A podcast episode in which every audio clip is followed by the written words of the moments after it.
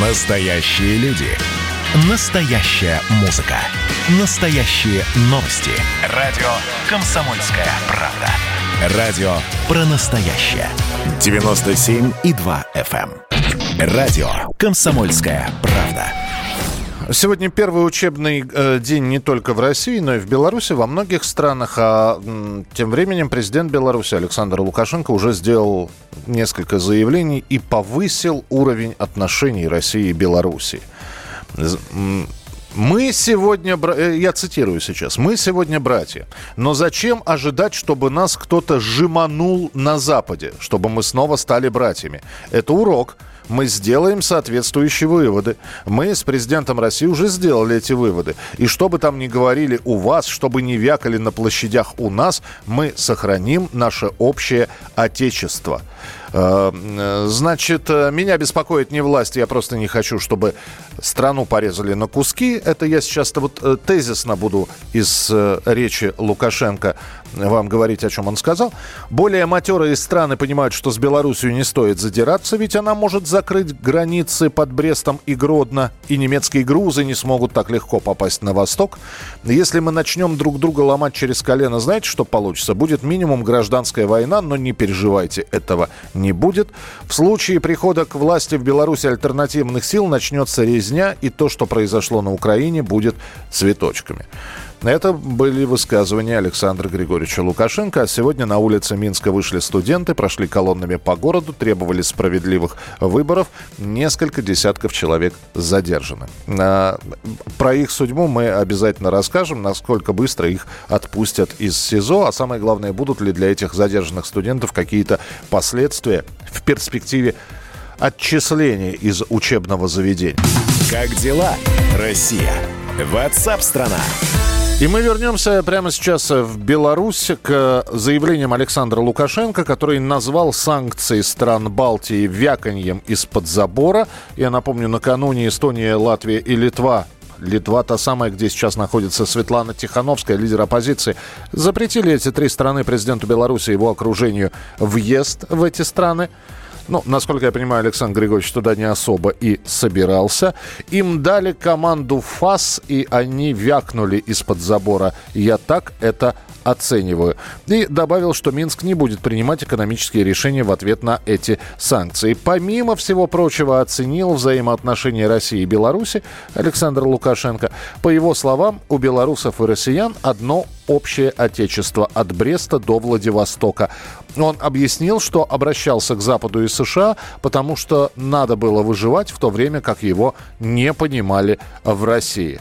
И на, на фоне этих заявлений Александр Лукашенко, Беларусь, этим утром направляет в Россию заявку на рефинансирование госдолга на 600 миллионов долларов. Заявка находится в стадии рассмотрения, как пишут э, некоторые организации. Ну и посмотрим. Рефинансирование – это перерасчет, это возмещение этого долга какими-то товарами, продуктами или чем-то еще из Беларуси. Поглядим. Но обозреватель Владимир Варсобин пообщался с влиятельным белорусским предпринимателем Владимиром Захаровым. Володя сейчас с нами на прямой связи. Володь, приветствую тебя. Да, да, привет. Слушай, но э, неспокойная обстановка вот уже в течение месяца в Беларуси. Мало надо сказать, что она не очень-то спокойной была в последний месяц перед выборами. Так что можем э, сказать, что уже на протяжении нескольких недель страну лихорадит. И как бизнесмены, которые в Беларуси пытаются вести бизнес, заработать, как они себя чувствуют? Ой. А, Спасибо, они... Володь. Ну... Собственно, ты ответил сейчас, да? Так. Ну, скажем так, их э, любой бизнес, им даже вот если стабильно плохо, стабильно плохо, это, да, это, это лучше, чем э, когда тебя то роняют в пропасть, то возносят до небес. Вот эта волатильность, когда трудно ожидать, что будет завтра, это хуже всего для бизнеса. И вот сейчас, конечно, бизнесу очень тяжело. Кроме того, сейчас э, в Беларуси уже ползут страшные слухи по поводу доллара, по поводу того, что курс подскочит. А любой белорус, у них это уже лет, не знаю, 20, они еще с 90-х годов привычка. Даже бабушки, они берут пенсию, идут и часть пенсии меняют на доллары э, для того, чтобы копить. И вот э, долларовый момент сейчас сильно трясет экономику, потому что по, по моим данным у них заканчивается уже э, банки не дают налич, э, не дают наличные кредиты, отрезают уже кредитные линии. И это, конечно, сильно бьет по бизнесу тоже, потому что падает спрос. И кроме того, э, бизнес, он не лоялен Лукашенко, средний бизнес особенно. Уже не говорим об IT-индустрии, там вообще полная оппозиция Лукашенко. Подожди, подожди, а нелояльность, она в чем? Душат налогами, проверками. Придет кто-то после Лукашенко, и мы тогда развернемся в полную мощь. Ну, чем а, а аргументация? Понятно, что ну, бизнес вообще ну, мало бывает доволен, ну, откровенно говоря. Ну, надо понять, что э, чем образованнее люди, тем больше они все-таки, э, тем больше они зарабатывают. Все-таки сейчас так такой тренд. Вот. И, а те, кто образован, то более позиционен. Поэтому, во-первых, а, э, бизнесмены, они все-таки ближе к оппозиции, потому что тоже мечтают о переменах, даже рискуя своим кошельком. Они больше рискуют, чем обычные граждане. Ну и б, э, я вот был в таком небольшом городке символическим названием «Глубокое», это э, недалеко от Минска, и там на митинг э, вышли э, очень много местных бизнесменов. На вопрос, почему, тихо вы... Они, кстати, когда их русские об этом спрашивают, ну, в смысле, российские журналисты, они как-то прячутся от ответа, но мне сказали, что э, они давно лоббируют идею все-таки открыть границы на Запад. Угу. Им выгоднее а, торговать все-таки с Западом, чем с Россией. Почему? Потому что Россия сейчас под санкциями, и там, в общем-то, рынки давно поделены, и белорусов туда не особо пускают а Запад у них такая вот пока для них терра инкогнита. А во-вторых, там и денег больше на Западе, поэтому вот они больше заинтересованы в прозрачности белорусско-европейской границы. Слушай, для того, чтобы начать торговлю на Западе, нужно прощупать рынок. Ну, то есть понять вообще, насколько продукция то, что производят белорусские предприниматели, это интересно на Западе, это пользуется спросом. То есть здесь можно делать двумя, двумя способами. Первое, провести анализ западного рынка и понять, нужно, не нужно. Если э, уже есть какой-то аналог, значит, все равно можно попробовать проявить себя на западном рынке, но демпинговать, то есть продавать там в несколько раз дешевле, чем конкурент. А вот этим вот бизнесмены занимаются? Они прекрасно знают рынок, потому что они все фактически не живут в Польше, в Вильнюсе и так далее.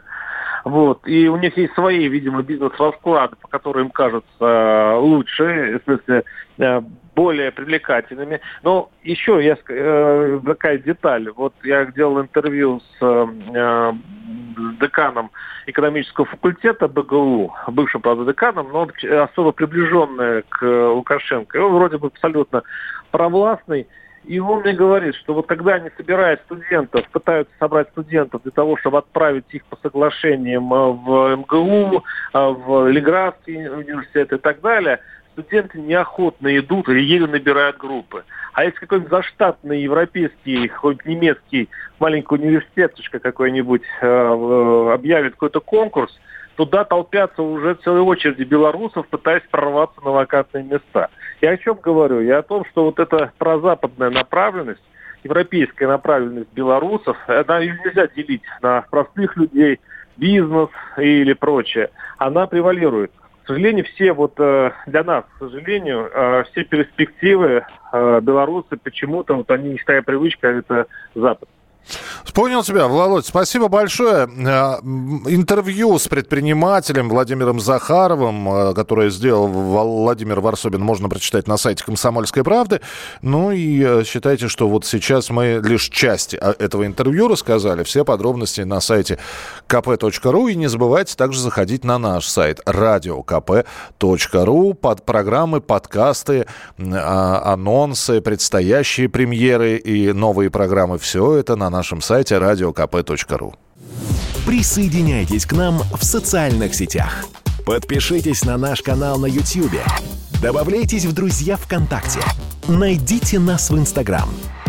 Подписывайтесь, смотрите и слушайте. Радио «Комсомольская правда». Радио про настоящее.